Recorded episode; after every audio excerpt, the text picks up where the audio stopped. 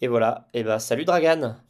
Salut Corentin, comment ça va? Eh bah, ça va super bien. Écoute, merci beaucoup d'avoir accepté euh, cette interview, ce podcast. Euh, c'est le premier que je fais à distance, donc j'espère que ça va bien se passer, puisque toi, tu es actuellement en vacances en Moldavie, c'est ça?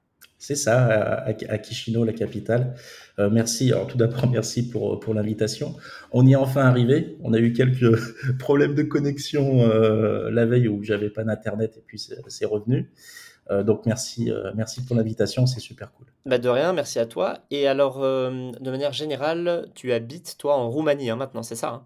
C'est ça, j'habite en Roumanie, à Timișoara, plus précisément Giroc. C'est une petite ville qui colle Timișoara. C'est la troisième ville en termes de, de, de, taille et de population en Roumanie. Et pour situer, c'est à peu près à deux heures de la Serbie pour, situer. Donc c'est plutôt côté ouest que côté est. Là aujourd'hui, je suis côté est, euh, Moldavie, et, et Timișoara c'est côté ouest, donc c'est très européen. Ok, top. Écoute, euh, première question que je pose à tous mes invités. Euh, Dragan, qu'est-ce que tu fais aujourd'hui? Qu'est-ce qui, qu'est-ce qui occupe tes journées? Alors aujourd'hui, euh, quand, tu n'es pas en vacances. euh, bah, écoute, euh, ma vie a, ma vie et mon travail a, ma manière de travailler a fortement changé depuis mon expat en Roumanie, qui, qui est assez récente, euh, globalement un an. Et euh, donc aujourd'hui, donc j'ai une agence, donc je suis dans le business depuis 20 ans, et donc j'ai toujours eu une agence où j'accompagnais mes clients, que ce soit en, termes de stratégie marketing, que ce soit du, stratégie digitale, euh, tout ce qui englobe le marketing digital, en gros. Et euh, donc j'ai toujours eu des projets euh, à côté, donc en mode associé ou en, mode loan. Et aujourd'hui, donc le plus régulièrement, je cherche pas forcément des nouveaux clients parce que j'ai des clients qui m'accompagnent depuis très longtemps, depuis une dizaine d'années. Donc c'est un business très stable. Euh, et, donc, en fait, je les accompagne dans leur, euh, dans leur stratégie digitale. Et sinon, je suis plutôt spécialisé dans la dans l'accompagnement des e-commerçants avec leur application mobile e-commerce, donc plutôt dans la création d'applications mobiles et la monétisation des applications mobiles. Donc c'est un secteur très niché. Euh, voilà, que ce soit des créateurs de contenu, donc par exemple des podcasteurs, des youtubeurs, que ce soit des e-commerçants ou même des formateurs pour les aider à se développer avec une application euh, mobile e-learning. D'accord. Donc c'est ce que je fais le, plus souvent. Tu as, euh, ça veut dire que toi, tu as des toi-même, tu as des compétences en termes de développement ou pas?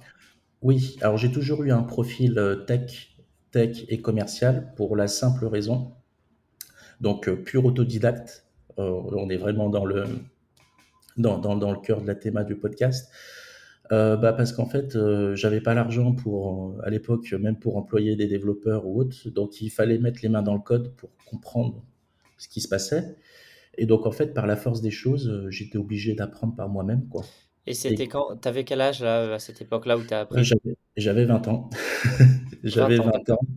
J'avais 20 ans. Alors, à cette époque-là, il n'y avait pas d'application mobile, mais c'était du développement PHP, HTML, CSS, un peu de JavaScript. Euh, c'était un autre Internet à cette époque-là. Mais j'ai toujours eu cette philosophie de se dire, avant de proposer quelque chose, euh, comprends-le. Et pour le comprendre, faut tester et faire par soi-même. Et ça, ça me suit depuis toujours. Alors, ce qui change par rapport à l'époque, aujourd'hui, il y a beaucoup de formations où on peut accélérer l'apprentissage. Euh, donc, c'est plus facile d'apprendre aujourd'hui et d'acquérir de nouvelles compétences. Mais moi, je suis resté un peu à l'ancienne. Alors, je m'aide de formation régulièrement, puisque ça permet d'aller plus vite. Par contre, il faut que je teste, il faut que je regarde le code, il faut que je crée quelque chose pour euh, vraiment euh, assimiler, le, assimiler les choses. Quoi. Ok, très clair. Et donc, toi, tu as grandi euh, à Lyon, c'est ça? C'est ça. Ok, tu as, été jusqu'au bac? Alors, j'ai fait un bac pro commerce, force de vente, obtenu difficilement juste la moyenne à l'arrache. Pourquoi? Parce que ça t'intéressait pas? Euh, ouais, j'aimais pas trop l'ambiance. Euh, j'étais pas dans une, dans une super classe où c'était en mode euh, vendeur, rayeur de parquet, euh, compétition, vendeur. Moi, j'aimais pas trop ça. puis j'étais surtout indiscipliné au total. Enfin, tout le temps, être tout le temps en retard, aller boire un coup au bar juste à côté, ça m'intéressait pas, quoi. Il fallait que j'ai le bac, mais je savais que j'allais pas faire plus longtemps. J'ai quand, quand, même fait une année supplémentaire et j'ai pour commencer le BTS et ça a duré un mois à peu près. Et justement, alors pourquoi, euh, pourquoi tu as, quitté au bout d'un mois? Qu'est-ce qui a fait que tu n'as pas fait d'études finalement? Est-ce que tu, tu voulais pas, tu pouvais pas? C'était C'est quoi, le, quoi le, entre guillemets, le problème? Le, le, problème, c'est que ce qu'on m'apprenait, je, je n'arrivais pas à le retranscrire dans la vie en réel. C'est-à-dire, on, on t'apprend des choses, mais du coup, je comprenais pas l'application qu'on pouvait avoir. Et pour moi, c'était absurde. Et c'était même insupportable. Et ça a toujours été ça dans, dans mon parcours en général. Je veux bien qu'on m'apprenne des choses, mais je veux qu'elles me servent au quotidien. Sinon, je veux, je veux pas perdre de temps, en fait. Et si tu veux, j'étais complètement hors cadre par rapport à ça, voire même un peu marginal.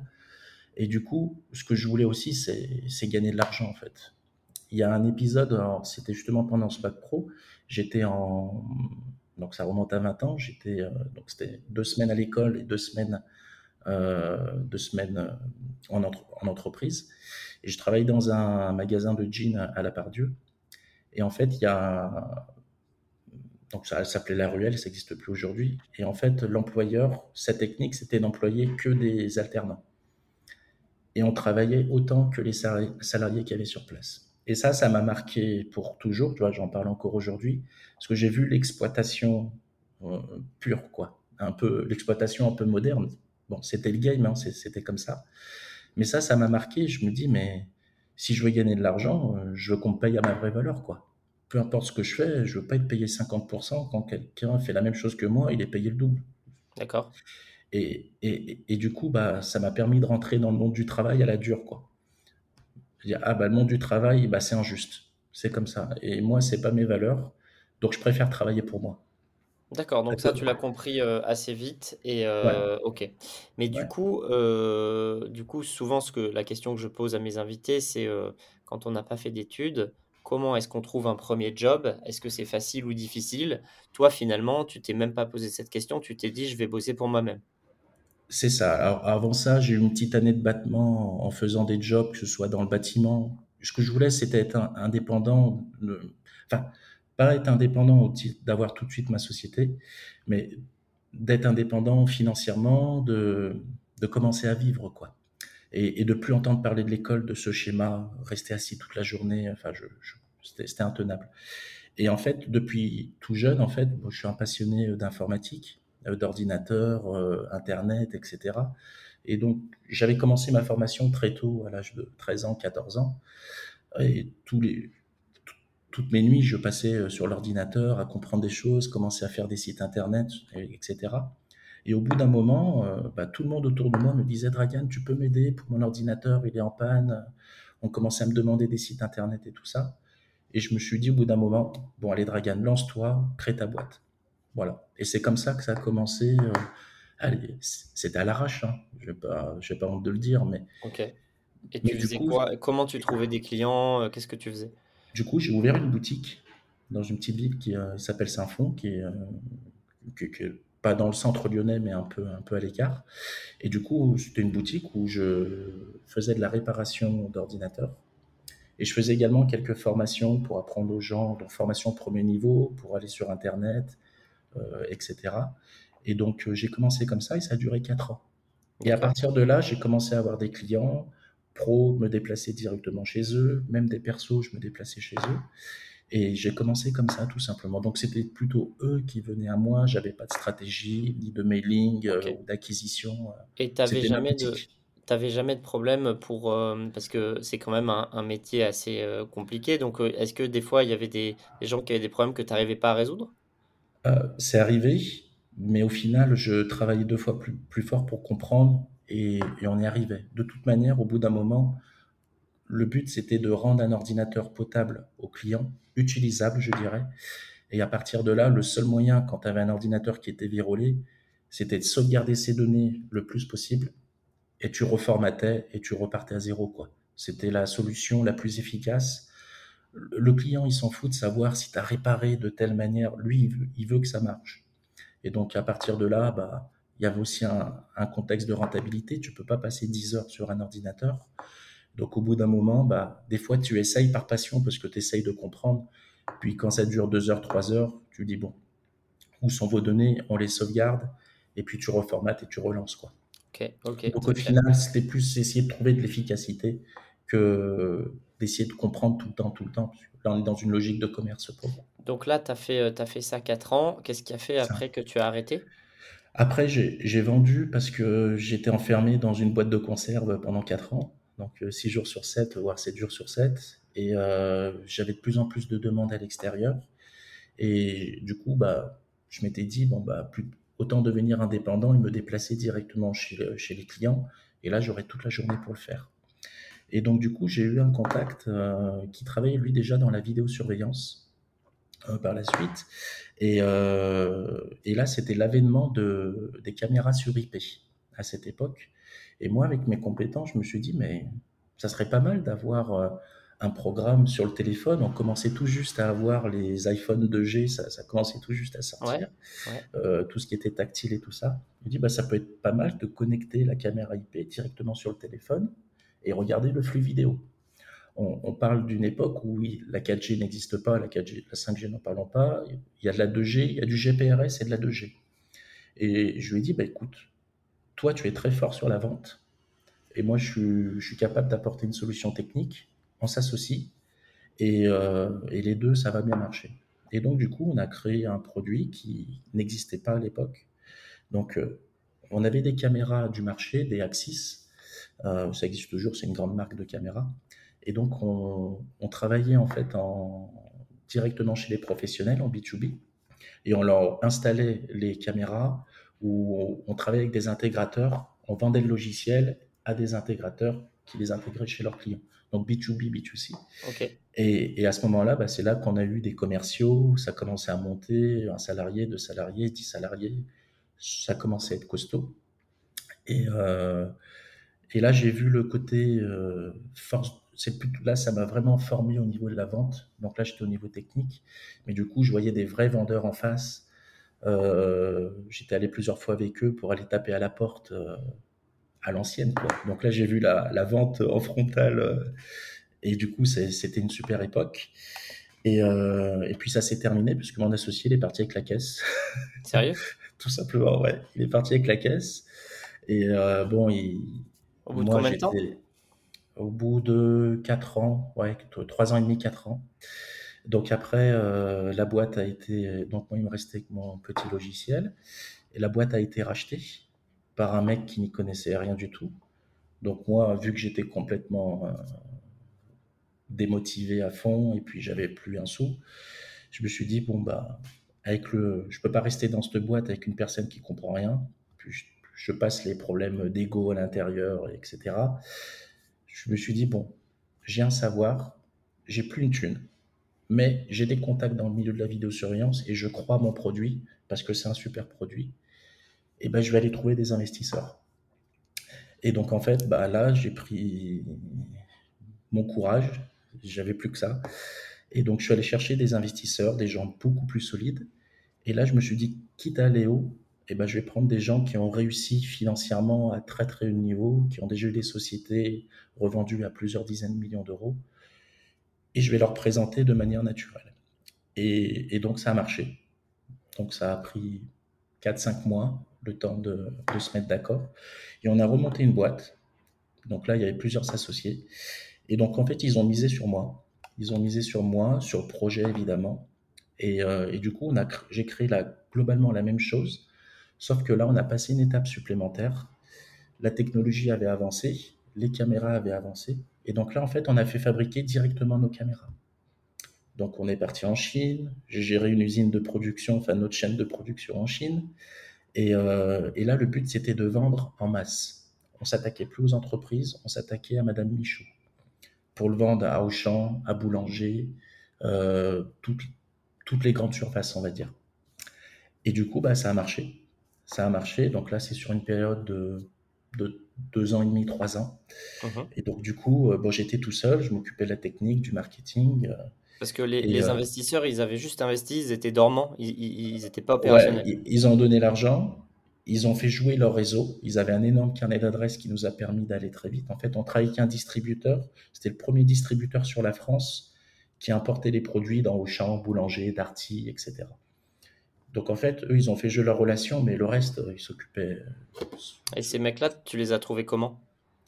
par la comptable avec qui je travaillais dans la précédente euh, société. C'était des amis à elle, en fait, que je connaissais déjà de nom parce qu'ils avaient une réputation. Et euh, voilà, donc qu'est-ce qui fait, qu- qu'est-ce qui a fait qu'ils t'ont fait confiance? Je pense, ils connaissaient mon histoire. Je pense que c'est grâce à la comptable aussi. Parce que du coup, c'est que de la confiance, là. C'est du bouche à oreille. Je te présente quelqu'un, c'est sérieux, etc. Et puis, ils je pense qu'ils ils ont aimé le produit et, et l'aventure que je leur présentais, parce que c'était une aventure, quoi. Et ton euh, ancien associé qui est parti avec la caisse, tu l'as attaqué? euh, vu que j'étais en mode associé, c'était une période très difficile pour moi quand je me suis associé avec lui. J'avais perdu mon père. C'était, j'étais pas bien dans ma tête. Et on va dire que j'ai fait un transfert un peu, transfert émotionnel euh, vers lui. Et du coup, bah, j'ai, pas été carré au niveau des papiers du tout. Et quand je m'en suis rendu compte, bah, je pouvais rien faire, quoi, parce que c'était de ma faute. Bon, après, c'était un escroc. hein. Après, il s'est mis à vendre de l'or. Euh, c'était la grande période de l'or, euh, ouvrir des boutiques où tu donnais, ton, donnais tes bijoux en or, etc. J'ai appris après, il a fait de la prison. C'était un escroc, quoi. Ça l'est toujours, je suppose. Ok. Et euh, de toute façon, c'est simple. hein. Tu vas sur société.com, tu tapes son nom, c'est tout rouge. hein. Il n'y a que des boîtes qui sont fermées. Donc, euh, je savais qu'il était un peu filou, mais je voulais pas y croire, même si j'avais des, des warnings. mais bon, quand tu es dans le tu projet, tu n'y penses pas. as, eu la chance que ces mecs-là te, te fassent confiance et que ça fonctionne Absolument. bien pendant quelques ça. années. Et donc, euh, au bout de, au bout de ces quelques années, euh, il s'est passé quoi? On, on- on s'est séparés. Donc, a- on avait un, un concurrent qui s'appelait Dropcam, euh, qui a été racheté 3 milliards quelques années plus tard par Google, qui faisait exactement la même chose que nous. Et en fait, le vrai business, il était sur le cloud, sur l'enregistrement des alertes et des vidéos sur le cloud. Et là, en fait, il fallait investir beaucoup plus. Et ils n'étaient pas prêts à, à faire ça pour les raisons qui les- leur appartiennent. Moi, j'étais minoritaire dans la boîte. Et donc, à partir de là, je me suis dit, bon, bah, de toute façon, je peux que la fermer. Je suis pas décisionnaire. Et donc, du coup, bah, on s'est quitté comme ça. Ils ont récupéré leur argent, j'ai récupéré le mien. Et puis voilà, tout simplement. Et aussi simple que ça. Donc, un, c'est, c'est pas un échec parce que, parce que, parce qu'on a fait de grandes choses avec une toute petite équipe. Et puis surtout, ça m'a, ça m'a redonné confiance. Et à côté, j'avais quand même ma petite agence. J'avais toujours mes clients qui me permettaient de, parce que même s'ils investissent de l'argent dans la boîte, on mettait tout dans la boîte. L'objectif, c'était de monter très haut et revendre. C'était ça l'objectif. Euh, et, euh, et donc, du coup, euh, voilà. Et puis, j'arrive donc en 2000, euh, 2010, de- euh, 2013, du coup, 2012-2013. J'ai un petit peu d'argent de côté, un tout petit peu. Et je me suis dit, bon, bah, j'ai ma petite agence qui fonctionne, ça me permet d'assurer le minimum. Et je me dis, bon, bah, je fais du tennis de table depuis toujours. Et euh, je me dis, bon, bah, ça peut être pas mal. Il y a un truc à faire dans le milieu du ping-pong. Il y a 3200 clubs en France. Il y en a 99% qui n'ont pas de site internet. Et les 1% qui, qui ont des sites, ils sont pourris. Et ils ont juste un besoin de communiquer, d'être visibles sur Google et tout ça. Et du coup, je me suis dit, bon, bah, je vais créer un logiciel. Donc là, c'est un logiciel automatisé avec WordPress. Tu appuies sur un bouton, ça leur crée leur site internet. Et je vais, je vais aller leur vendre. Ça s'appelait mon club de ping euh, à l'époque. Et, euh, et du coup, bah, pour, pour faire la communication du logiciel, vu qu'il n'y avait pas de site de tennis de table, il n'y avait pas de médias, il n'y avait rien, il n'y avait que des forums, ce genre de choses, je me suis dit, bah, je vais créer un blog qui s'appelait à l'époque ActuPing, où je vais parler de ma passion du ping-pong, et en même temps, je vais faire la publicité de mon logiciel. Et du coup, j'ai commencé comme ça. Donc, faire un article, deux articles, cinq articles, dix interviews, vingt interviews, une chaîne euh, YouTube, une web radio, des émissions en direct.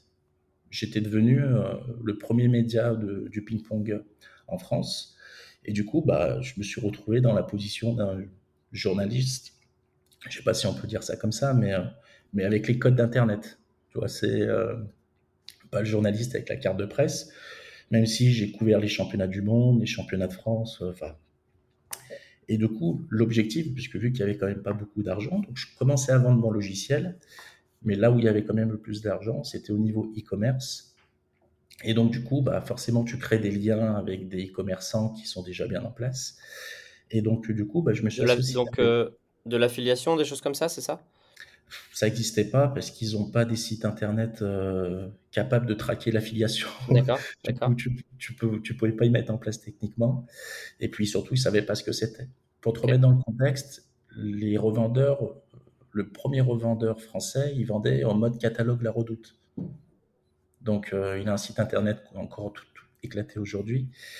Euh, et, donc, du coup, bah, le but, bah, c'était, moi, avec mes compétences du web et aussi techniques, euh, bah, c'était pour aller. Donc, il y avait une boutique qui s'appelait Mr. Ping, qui existe toujours. Elle faisait 500, 600 000 euros quand je suis arrivé. Et l'objectif, en fait, c'était d'aller taper les 1 million, 1 million 5 euh, pour ensuite revendre le tout. Donc du coup, je leur ai revendu le média que j'avais fait. J'ai arrêté le logiciel pour les clubs. Et du coup, bah, je les ai rejoints. Et donc du coup, bah, on a amélioré le site internet, on a amélioré l'offre des produits, on a créé nos propres produits, nos propres raquettes, etc. etc.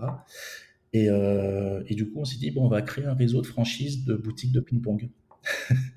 Parce que vu que tous les clubs, ils ne sont pas forcément connectés à Internet, ils commandent en mode catalogue, et eh ben on va implanter des produits directement, des boutiques directement dans les terres. Et du coup, bah, c'est comme ça qu'on a créé une franchise qui s'appelait Mr. Pink Shop, qui existe toujours, et on a ouvert des boutiques dans toute la France. Et à côté de ça, on a Internet qui, a, qui, commence, qui continue à pousser. Ça a duré 4 ans, euh, tout ça, donc de 2000, 2016 euh, à 2020. Et donc à côté, donc je m'occupais de ça, je continuais à développer le site internet avec des actualités, ce genre de choses. Et puis euh, l'objectif, encore une fois, c'était de monter et de vendre parce que mes deux associés, ils étaient proches de la retraite et ils voulaient partir tranquille, avoir leur billet et ça convenait tout le monde. Et bah, finalement, on n'a pas vendu. On était à deux doigts de vendre. Euh, on n'a pas vendu. Il y avait le Covid qui, il y avait des... c'était juste avant le Covid.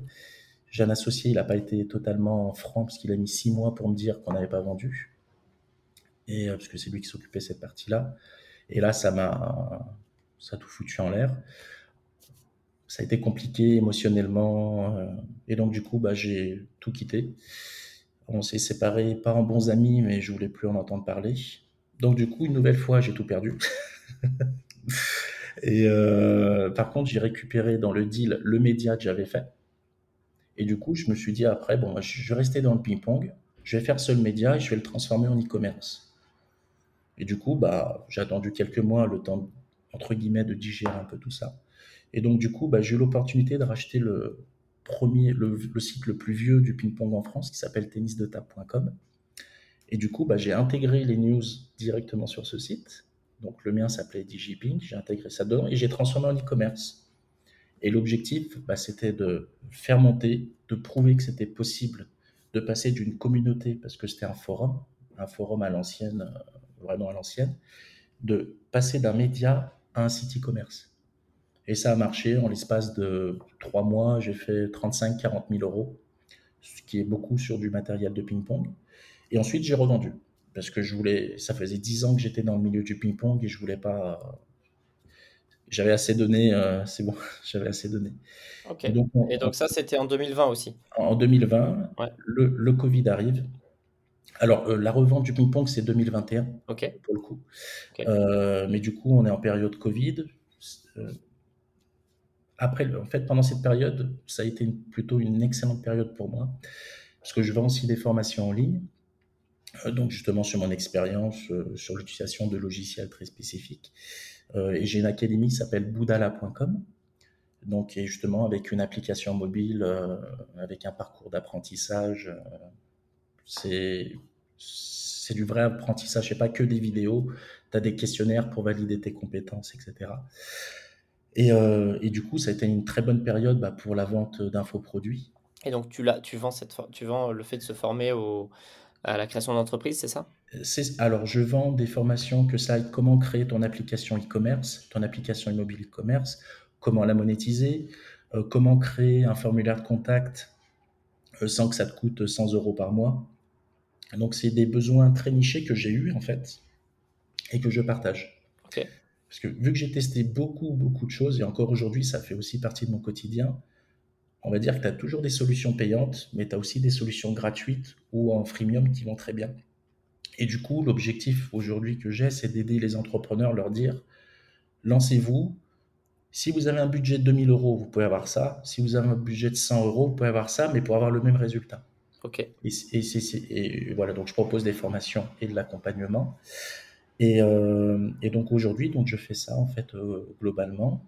Et, euh, après, ben, 2021, euh, enfin 2022 plutôt, bah, j'ai complètement explosé avec le, avec le Covid.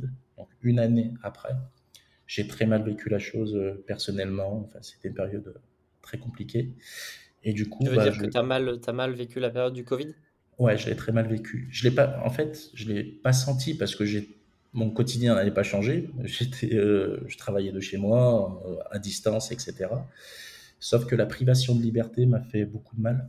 Et du coup, je l'ai vécu avec une année en décalage. Puis euh, j'arrivais sur mes 40 ans, un peu crise existentielle, etc. Depuis 20 ans, j'arrêtais pas de bosser. Je me suis jamais reposé en 20 ans.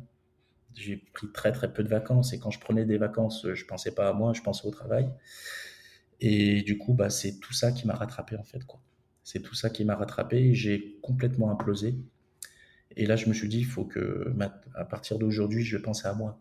Je vais penser à moi, je vais continuer à travailler parce que j'aime travailler, euh, j'aime mes clients, j'aime les aider, j'aime leur faire gagner de l'argent. Par contre, il euh, faut que je me préserve, sinon je vais mourir. Et du coup, bah, il fallait changer d'environnement. Et quand on a pu commencer, à sortir en 2021, 2022, euh, j'ai un, entrepreneur que je suis depuis plus de dix ans qui s'appelle Jean Rivière, qui, vend des infoproduits euh, sur Internet, des formations. C'est un peu un ancêtre du, marketing sur Internet. Et en fait, il faisait un séminaire en Roumanie, euh, puisqu'il a un chalet en Roumanie. Il faisait un séminaire d'entrepreneurs. Et là, c'était la première fois que je sortais depuis très longtemps, puisqu'il y a eu le Covid et, tout ce qu'il y a eu avant. Et je lui dis, bon, allez, j'y vais. Et du coup, pour aller chez lui, il fallait passer par Cluj. C'est la deuxième plus grande ville euh, de Roumanie à Bucarest, qui est la capitale, ensuite à Cluj. Et quand je suis arrivé à Cluj, il y a un truc qui m'a traversé. Je ne saurais pas expliquer. Je me suis dit, mais c'est ici que je dois être, quoi. C'est ici que je dois être. Alors, il y avait l'euphorie de voir des nouvelles architectures, de voir des gens différents. Et en fait, pendant l'année qui a suivi, j'ai visité et vécu dans plusieurs villes en Roumanie, Cluj, Brasov, Sibiu, Timișoara. C'est des villes on va dire, les plus connus. Et j'avais à chaque fois le même sentiment, c'est ici que je dois être. Quoi.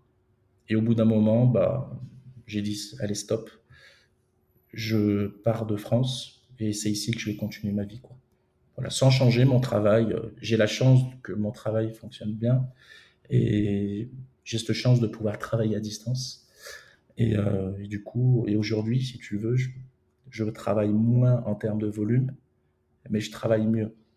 Et j'ai compris qu'en fait, c'est parce que moi, je suis mieux avec moi-même et que j'ai pas besoin de me faire mal au travail pour penser travailler mieux.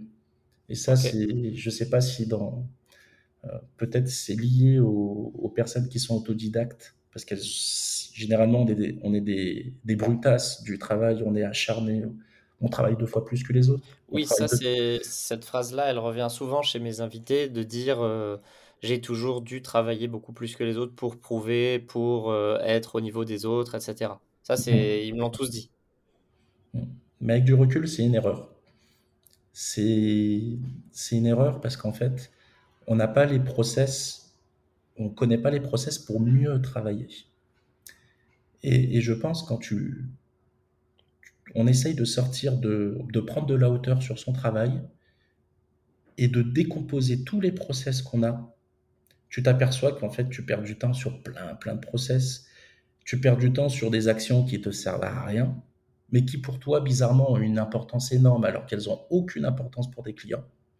Et en fait, quand tu prends de la hauteur sur ton business et tu essayes de tout décomposer en, en parfaite humilité, parce que très souvent, en tant qu'autodidacte, on aime faire les choses qu'on aime et qui ne sont pas forcément les choses que nos clients aiment. Et quand on, comprend ça, on se dit, mais en fait, sur 8-10 heures par jour, mais en fait, je suis productif que 2 heures. Hmm. Qu'est-ce que je fais pendant les autres heures? Hmm. bah, Ça peut être de la procrastination, ça peut être euh, du travail pas très bien effectué. Et donc, du coup, en fait, je conseille vraiment à, tous les acharnés du travail de se dire, on ne doit pas se faire mal au travail, on doit se faire du bien en travaillant. Et si on se fait mal, c'est qu'il y a un truc qui ne va pas dans le process, quoi. C'est ce que, euh, je si je peux donner un petit conseil, ça serait ça, quoi. Est-ce que euh, Dragan, dans cette euh, très riche carrière, très diversifiée, est-ce qu'il y a eu des moments où ça t'a handicapé de ne pas avoir fait d'études? J'ai encore aujourd'hui, quand je rencontre des gens très intelligents, euh, je me dis, euh, moi, je suis un blaireau à côté, quoi. Je suis un vrai blaireau, donc il y a un peu ce complexe. Donc, euh, parfois, quand je, tu discutes avec des gens qui ont des références littéraires, ok, j'ai entendu parler, mais je ne sais pas ce que c'est profondément, je me sens un peu bête. Ouais, je me sens un peu bête. Mais, mais, mais, est-ce que, est que tu... Donc ça, c'est effectivement, ça peut être un peu un complexe, mais mais est-ce que tu penses que si tu avais fait des études, euh, est-ce que ta vie serait différente aujourd'hui? Et est-ce que ton euh. parcours aurait été différent? En fait, euh, je pense qu'avoir été autodidacte, c'était une grande chance. C'était une grande chance. Ça n'a pas été un handicap parce que justement, ça m'a donné, la ça m'a donné la force de faire ce que j'ai fait. Et est-ce que si j'avais fait des études, je ne me suis pas posé la question parce que pour moi, les études, je ne pouvais pas en faire.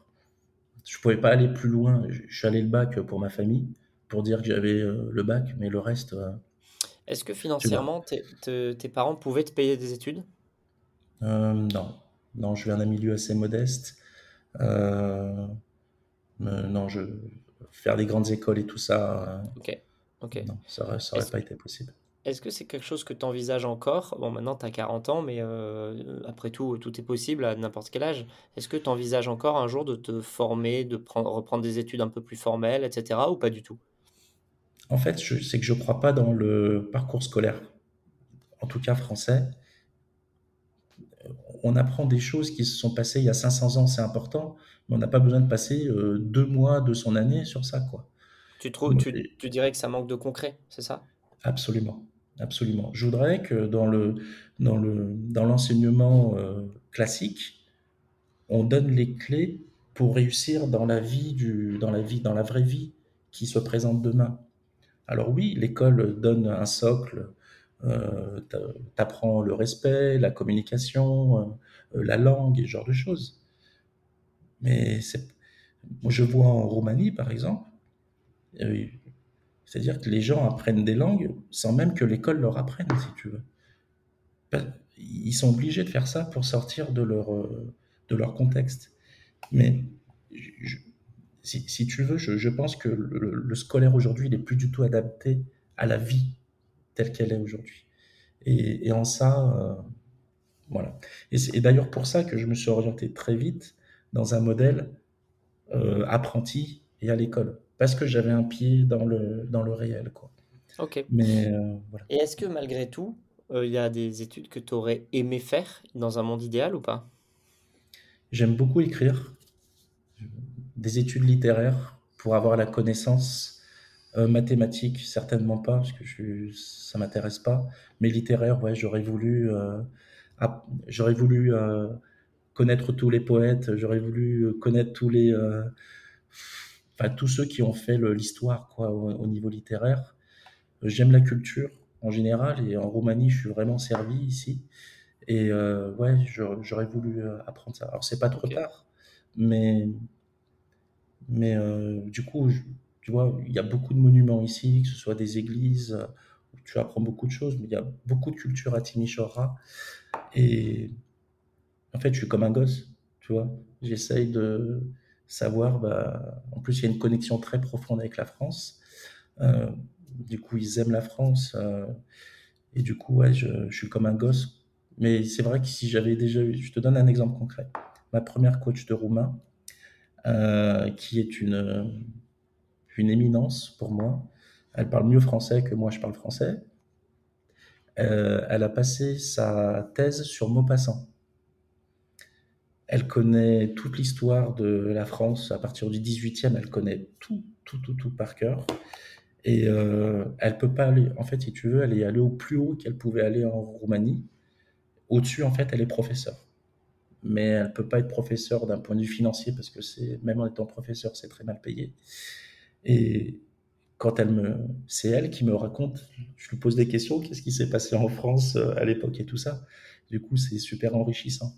Et euh, j'aurais aimé avoir cette culture-là, quoi. J'aurais aimé. J'aime la vie des gens, en fait. Peu importe, j'aime savoir ce qu'ils ont fait, euh, parce que c'est ce qui nous définit aujourd'hui, quoi. Est-ce que tu as des enfants? J'ai pas d'enfants. Ok. Si tu avais des enfants, est-ce que tu les pousserais à faire des études? Ou pas euh, je les pousserai à faire ce qu'ils aiment.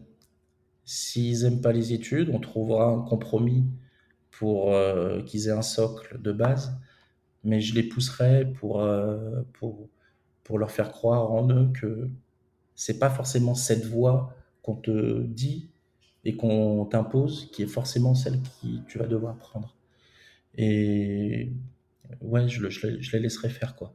Comme, comme on m'a laissé faire d'ailleurs.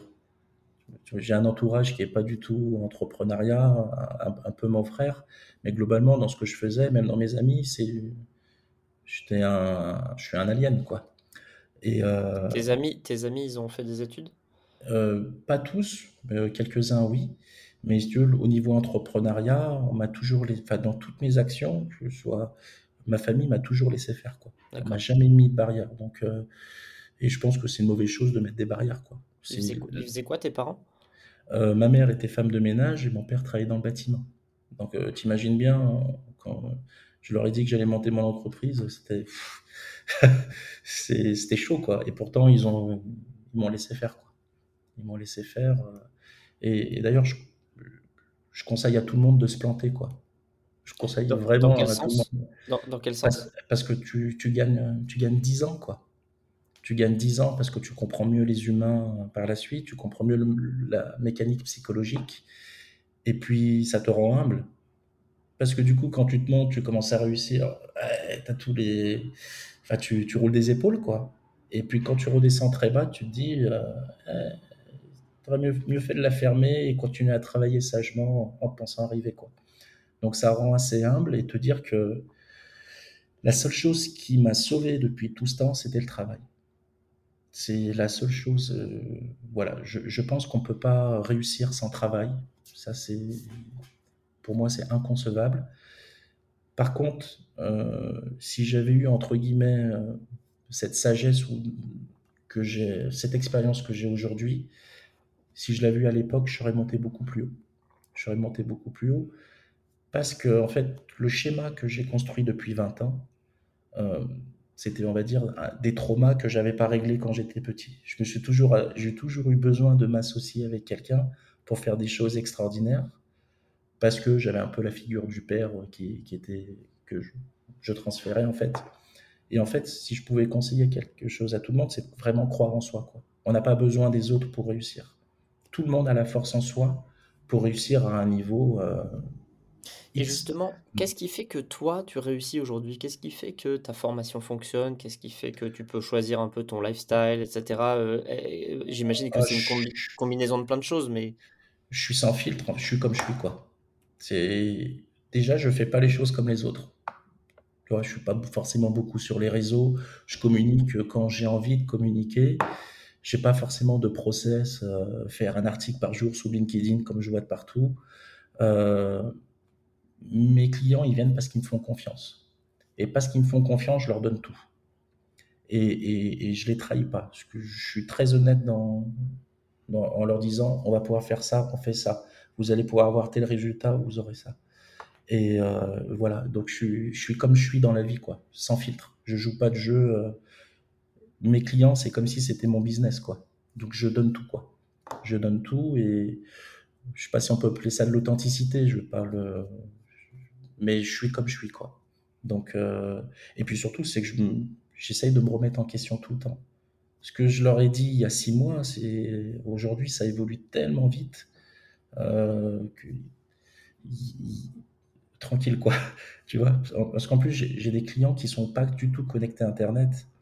C'est des clients qui sont dans du monde B2B ou qui travaillent dans des avec les collectivités.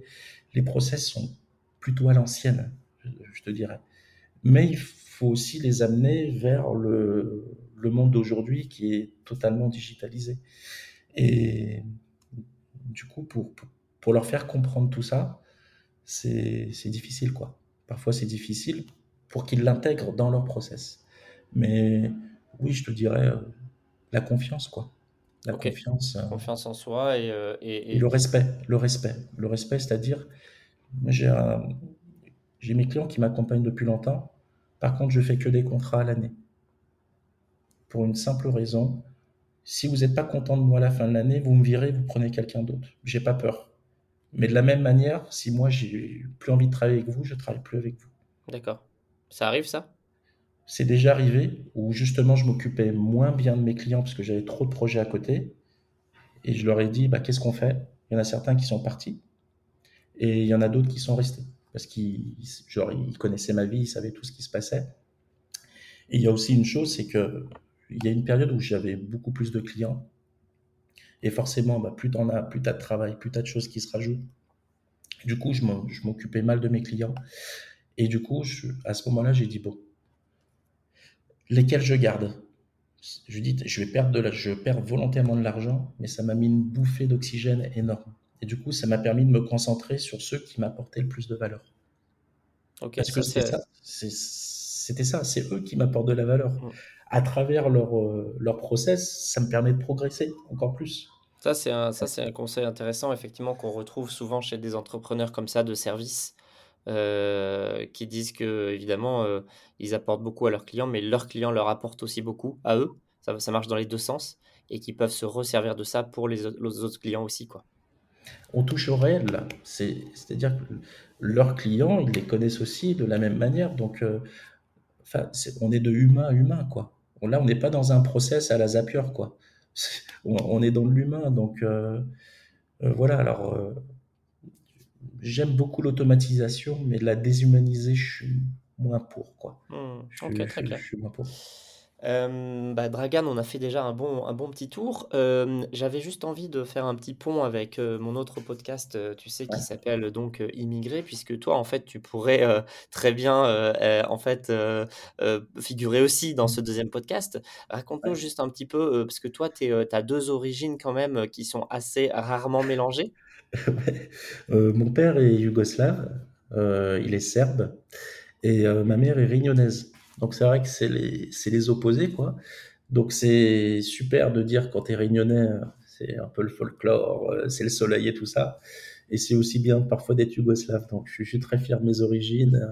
et je veux, et aujourd'hui, je me rapproche plus de mes origines slaves. Je me rapproche, je suis rapproché de la Serbie. Je vais aller visiter réellement la Serbie. J'ai jamais vraiment visité. Euh, tu vois, le premier pays slave que j'ai fait de ma vie, c'est la Croatie. Et je suis serbe. Donc, euh, c'est pas un drame, mais j'aurais dû faire la Serbie. et quand je parle à des gens serbes, on me dit euh, Mais t'es fou, quoi. T'es fou, tu nous fais honte, quoi. c'est ouais, important.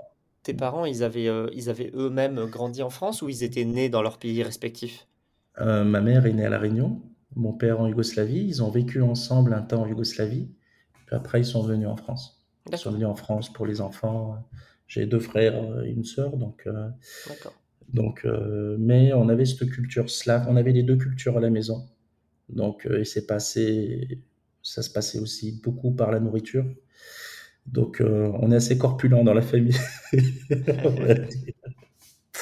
Bah, c'est une richesse, c'est une vraie richesse. Et, et, et je vois aujourd'hui, en fait, que en étant à l'étranger, comment c'est encore plus une richesse d'être français? Je n'imaginais pas à ce point-là, en étant en France. en tout cas de la Roumanie ou même là, tu vois, la, Moldavie, la France, c'est waouh, la grande France, etc. après, ça, c'est, on pourrait parler, c'est un autre sujet, mais on est très respecté en tant que Français. Mais, mais en soi, être yougoslave, être plus yougoslave que réunionnais, ça a été une force. Mon nom, mon nom a été une force parce que je m'appelle Dragan Stemenkovic, on n'entend pas tous les jours des prénoms comme ça, et je m'en suis servi. De la même manière dont je travaille, où je fais les choses différemment, parce qu'il faut faire les choses comme nous, on, comme on le sent, et faire les choses différemment, ben, mon nom me suit par rapport à ça aussi. Quoi. Ok, top. Euh, Top, super intéressant. Bah écoute, merci beaucoup Dragan. Euh, je ne sais pas si tu as un dernier petit truc à ajouter pour, euh, par exemple, des gens qui, qui se posent un peu des questions. Euh, est-ce que je dois faire une formation? Est-ce que je dois faire des études? Est-ce que je dois pas faire d'études et tout ça? Ou qui hésitent un peu. Qu'est-ce que tu leur dirais comme ça, en, juste en deux, trois phrases très rapides? je leur dirais, lancez-vous. Aujourd'hui, on a un accès à la connaissance incroyable. Ça commence par YouTube, hein, tout simplement. lancez-vous essayez d'avoir toujours une bouée de secours, de pas faire all-in comme moi, ça m'est arrivé de faire all-in. Gardez toujours un, petit secours, mais croyez en vous, quoi. Euh, croyez en vous parce que y a, c'est un peu bateau ce que je dirais, mais il n'y a rien qui est impossible, mais c'est la réalité, quoi. Si vous croyez dans votre projet, vous croyez en vous, foncez. Et n'hésitez pas à faire du contact humain à humain, quoi. On est dans une phase où on est complètement déshumanisé avec, euh, avec Internet. Et je vois d'ailleurs sous LinkedIn, d'ailleurs, tu vois, on est en podcast, on est de humain à humain. finalement, on revient à, l'essence même de, la communication. Donc, c'est pas parce qu'on peut toucher 10 000 personnes euh, d'un seul coup qu'on peut pas être humain, quoi. Donc, n'hésitez pas à parler à vos contacts, parlez-leur. Ce sont des humains en face. Hyper intéressant. Merci beaucoup, Dragan. Et puis, merci à toi. Euh, merci à tout le monde euh, d'avoir écouté cet épisode et je vous dis euh, au mois prochain pour le prochain épisode. Merci, salut. Merci à toi, salut à tous.